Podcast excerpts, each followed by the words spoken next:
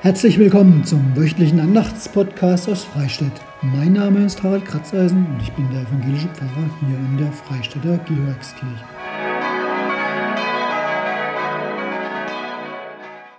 Ja, hallo und herzlich willkommen aus Freistadt. Endlich mal wieder.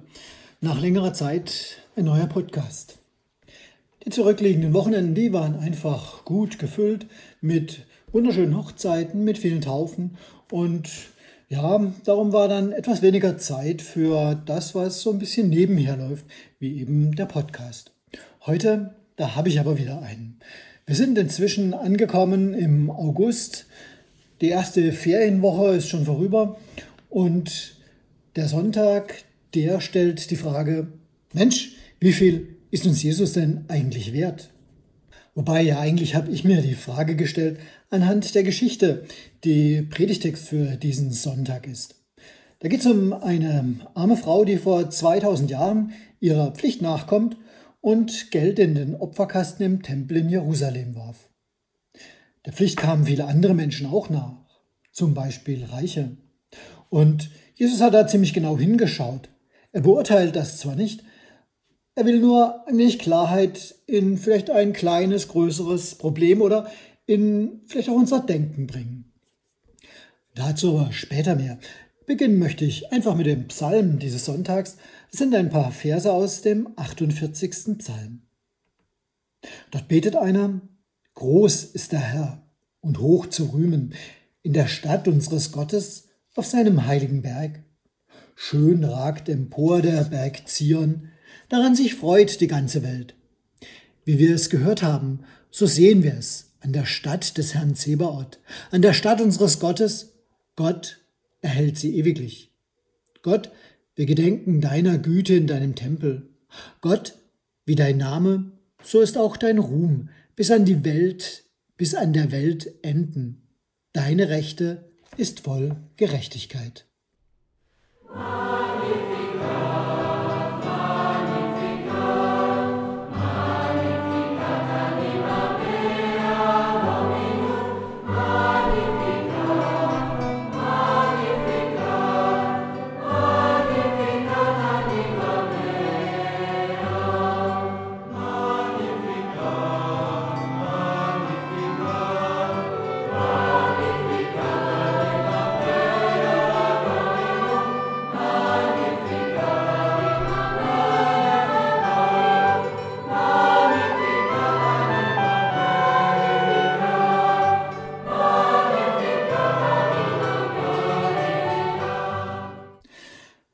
uns in der Kirche der Klingelbeutel herumgegeben wird, also das Opfer eingesammelt wird, da werfe ich selber als Pfarrer genauso was ein. Ich bin tatsächlich schon gefragt worden, hey, wieso machst denn du das? Ich habe das gesehen. Du arbeitest doch bei der Kirche. Ich habe gesagt, ja, und? Soll ich da nichts für Gott, für Jesus von meinem Geld hergeben? War für mich irgendwie schräg der Gedanke. Ich habe es gar nicht erst richtig verstanden. Vom Opfer da werden ja auch nicht die Pfarrer bezahlt. Beim Opfer geht es darum, etwas Gutes mit dem Geld zu tun für Menschen, die Hilfe brauchen. Und darum ist die Geschichte, die da in der Bibel steht, um eine arme Frau bemerkenswert. Folgendes. Jesus setzte sich dem Gotteskasten gegenüber und sah zu, wie das Volk Geld einlegte in den Gotteskasten. Reiche legten viel ein. Es kam eine arme Witwe und legte zwei Schärflein ein. Das ist so viel wie ein Heller. Und er rief seine Jünger zu sich und sprach zu ihnen, Wahrlich, ich sage euch, diese arme Frau hat mehr in den Gotteskasten gelegt, als alle, die etwas eingelegt haben. Denn sie haben alle von ihrem Überfluss eingelegt. Diese aber hat von ihrer Armut ihre ganze Habe eingelegt. Alles was sie zum Leben hatte. Ja, soweit diese kurze Geschichte. Ich erinnere mich zurück. Es war bei einem Jugendgottesdienst, lange her. Es ging ums Thema Zeit. Auf Kärtchen, da konnte man im Verlauf des Gottesdienstes seine Gedanken zum Thema aufschreiben. Johannes, so nenne ich ihn mal, einer der Gottesdienstteilnehmer, gerade erst konfirmiert, schrieb drauf, Ich möchte Gott etwas von der Zeit schenken, die ich von ihm bekommen habe. Ich erinnere mich zurück im Jahr davor, da hatten wir zum Beginn des Konfirmandenunterrichts Namen erklärt. Seiner, der bedeutete so viel wie Gott ist gnädig und einer der Jünger, der hieß auch wie er. Und da ergänzte er, da bin ich ja sowas wie sein liebster Freund. Ich frage mich, ist damit schon der Kern der Geschichte getroffen, die wir gerade eben aus dem Markus-Evangelium gehört haben? Zwei Verse lang und wird damit auch schon etwas deutlich von dem, was Jesus dann nach seinen Jüngern in der Erklärung deutlich macht? Gerade so zwei Verse kurz. Also vorrangig ging es ja ums liebe Geld. Und da kann man erst einmal beobachten, dass es schon ein bisschen unanständig von Jesus war, was er da machte. Da setzte er sich einfach hin gegenüber dem Gotteskasten, wir würden heute Opferstock sagen, und beobachtet die Leute. Und er beobachtet, wer wie viel hineinlegt in diesen Kasten. Was dort eingeworfen wurde, das war für den Unterhalt des Tempels. Es war auch eigentlich ganz gut geregelt. Den Zehnten sollte man geben. Aber stellt euch vor, das sollte mal ein Kirchengemeinderat machen oder der Pfarrer oder die Kirchendienerin in der Kirche. Sich dort hinsetzen und genau schauen, was die Leute einwerfen. Ja klar, ab und zu kommt schon mal vor, dass jemand gut sichtbar für alle anderen einen 50-Euro-Schein in die Kollekte wirft. Mit dem Zeichen kann ich mir leisten und Vielleicht will jemand dann seinen guten Namen noch so ein bisschen aufpolieren. Sei es wie es will. Die alte Frau, die eine kleine Rente hat und sparsam sein muss, die kann das gar nicht. Muss sie auch gar nicht. Aber es schaut eigentlich keiner hin.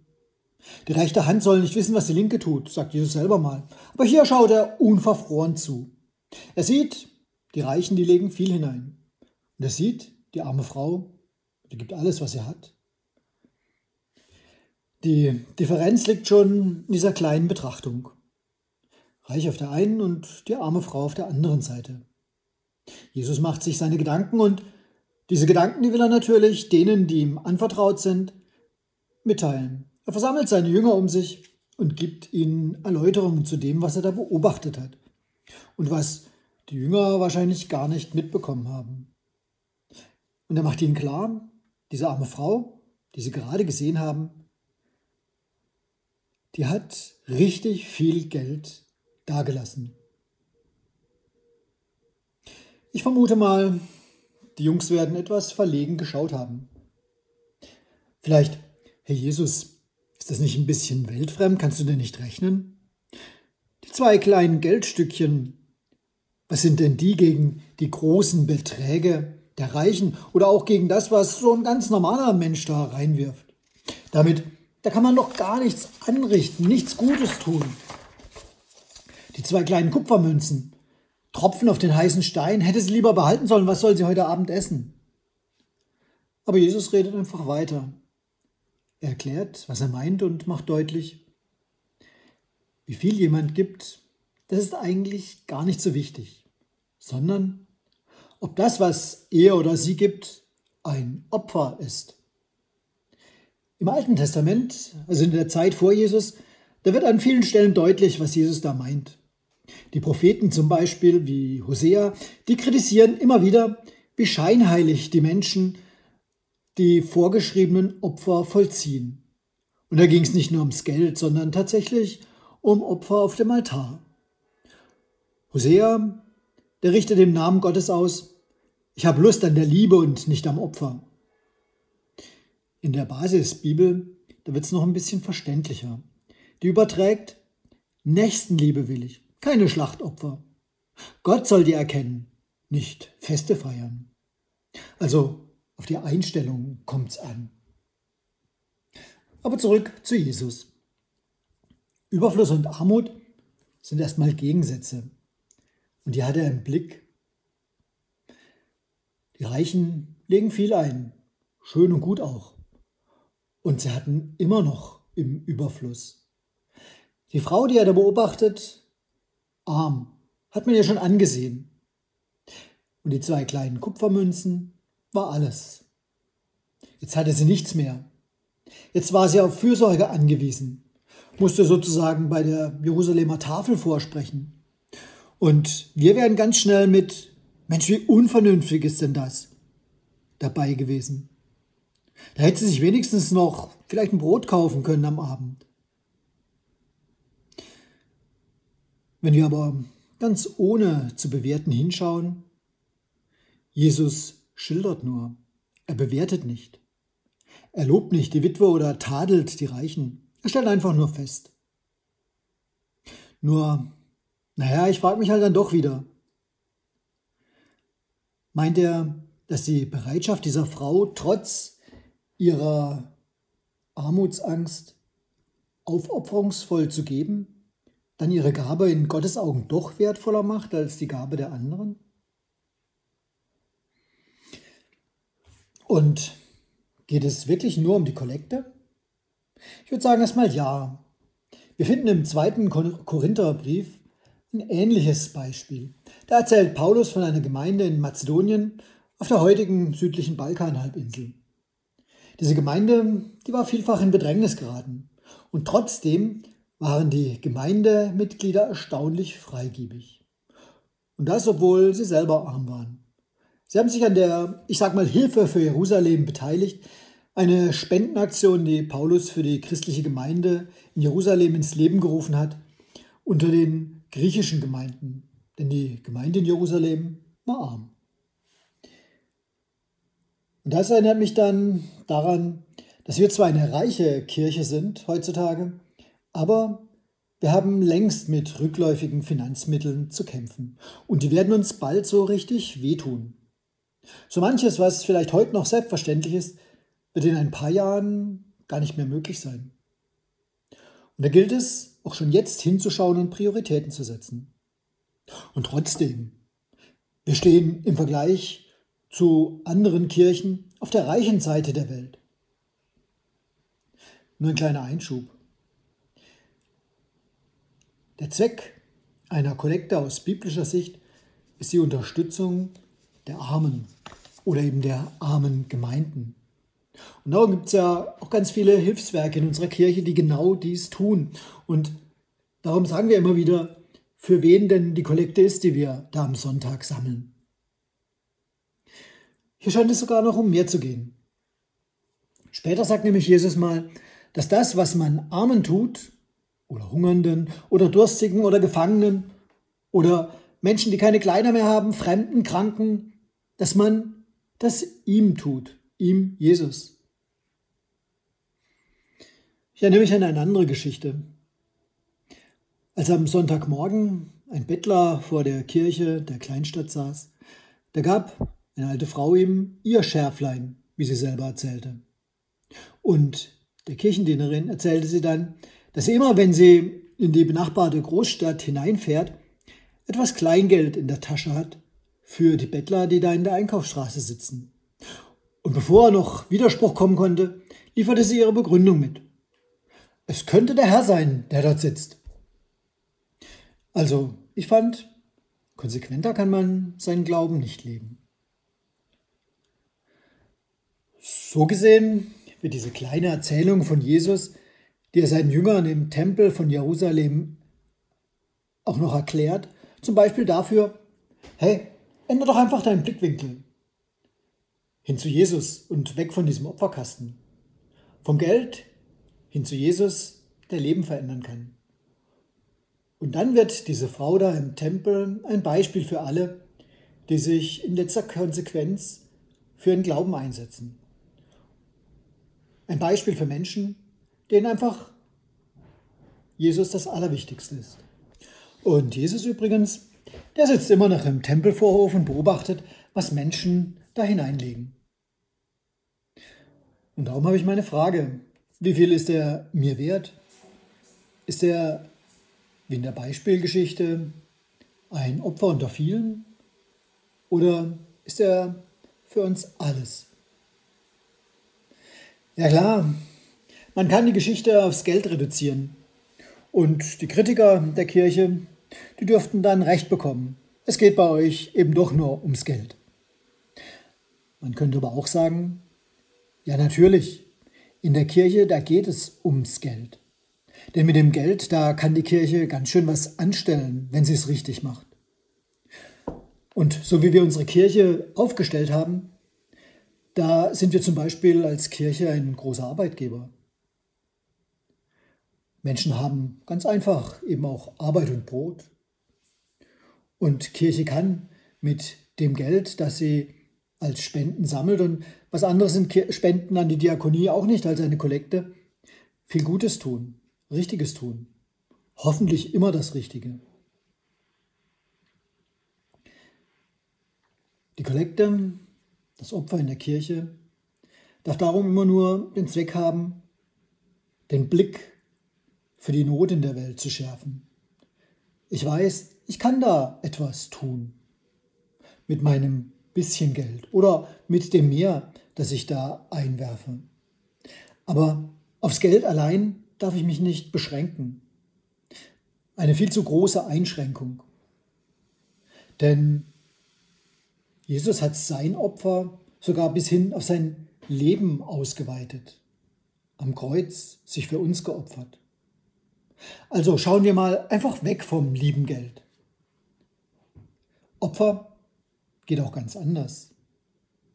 Darum schaue ich nochmal zurück auf meine kleine Geschichte vom Anfang. Unser Johannes, der wollte etwas von der Zeit, die ihm Gott gegeben hatte, zurückgeben. Das hat er auch gemacht in seinem Fall als Konfitimer. Und es gibt viele Menschen in unseren Gemeinden, die es auf genau ihre eigene Weise tun. Amen.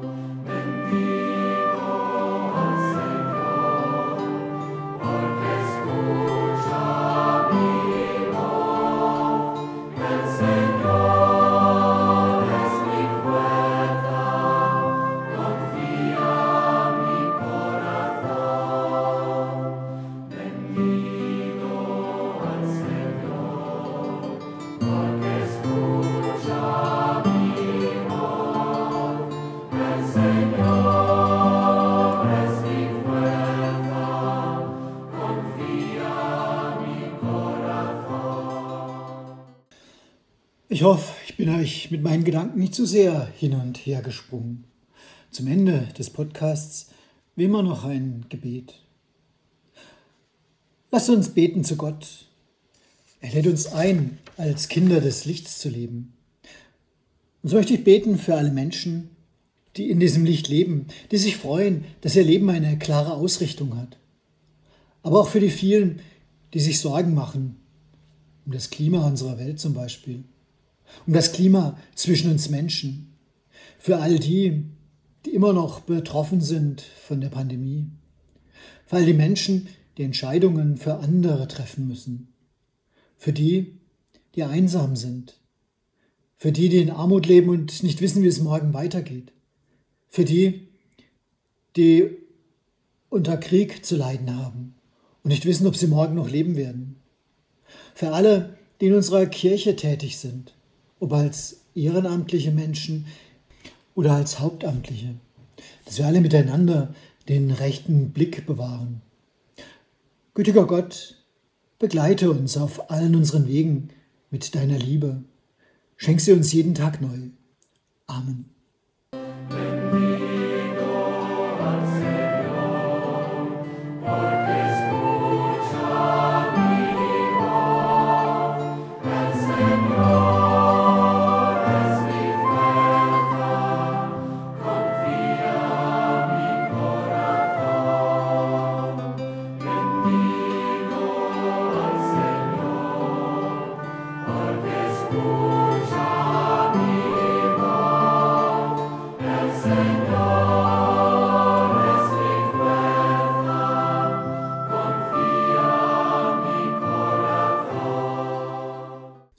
Für heute möchte ich mich von euch verabschieden.